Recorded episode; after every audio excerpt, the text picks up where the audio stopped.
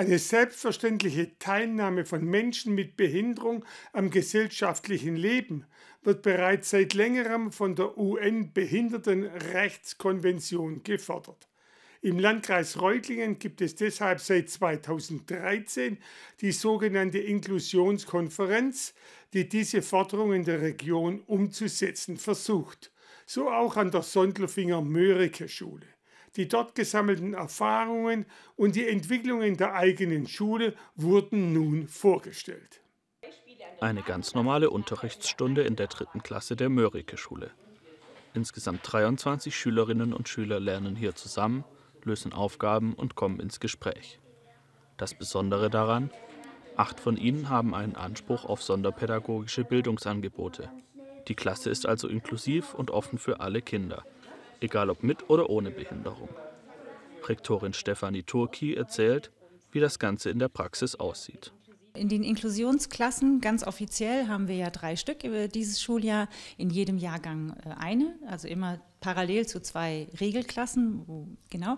Und in diesen Klassen, in diesen inklusiven Klassen, je nach Bedarf der Kinder, gibt es dann noch zusätzliches Personal zu einer Regelkollegin, Kollege, ähm, zum Beispiel eine Kollege oder eine Lehrkraft aus der Sonderpädagogik.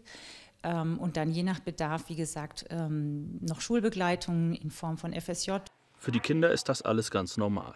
Für sie macht es keinen Unterschied, ob ein Klassenkamerad eine Beeinträchtigung hat oder nicht. Alle würden einander helfen, egal ob beim Stift ausleihen oder Rollstuhl schieben.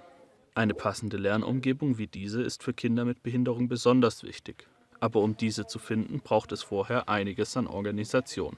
Kinder äh, mit Behinderungen erhalten bei uns sogenannte Ansprüche auf sonderpädagogische Bildungsangebote. Und äh, wenn sie diese Ansprüche erhalten haben mit einem Bescheid von uns, dann gehen wir als Schulamt mit den Eltern in eine sogenannte Lernortberatung und überlegen uns, wo wohnt das Kind, was hat das Kind für Bedürfnisse in der Schule, wie groß kann eine Gruppe sein, welche unterstützenden Rahmenbedingungen benötigt. Und erst dann wird entschieden, auf welche allgemeine Schule das Kind gehen kann. Die Idee, das inklusive Angebot der Mörike-Schule der Öffentlichkeit zu präsentieren, hatte die Inklusionskonferenz des Landkreises Reutlingen. Die Inklusionskonferenz, das ist richtig, wurde 2013 als Modellprojekt zunächst ins Leben gerufen mit dem Auftrag, die Ziele der UN-Behindertenrechtskonvention hier auf Landkreisebene umzusetzen oder zu befördern. Und ich würde schon sagen, dass seither sehr viel passiert ist. Wir sind natürlich noch lange nicht am Ende der Fahnenstange angekommen. Also es gibt noch sehr, sehr viel zu tun. Das Thema Inklusion sei eine generationsübergreifende Aufgabe. Trotzdem habe sich das Bewusstsein in der Gesellschaft bereits gewandelt, so Blum weiter.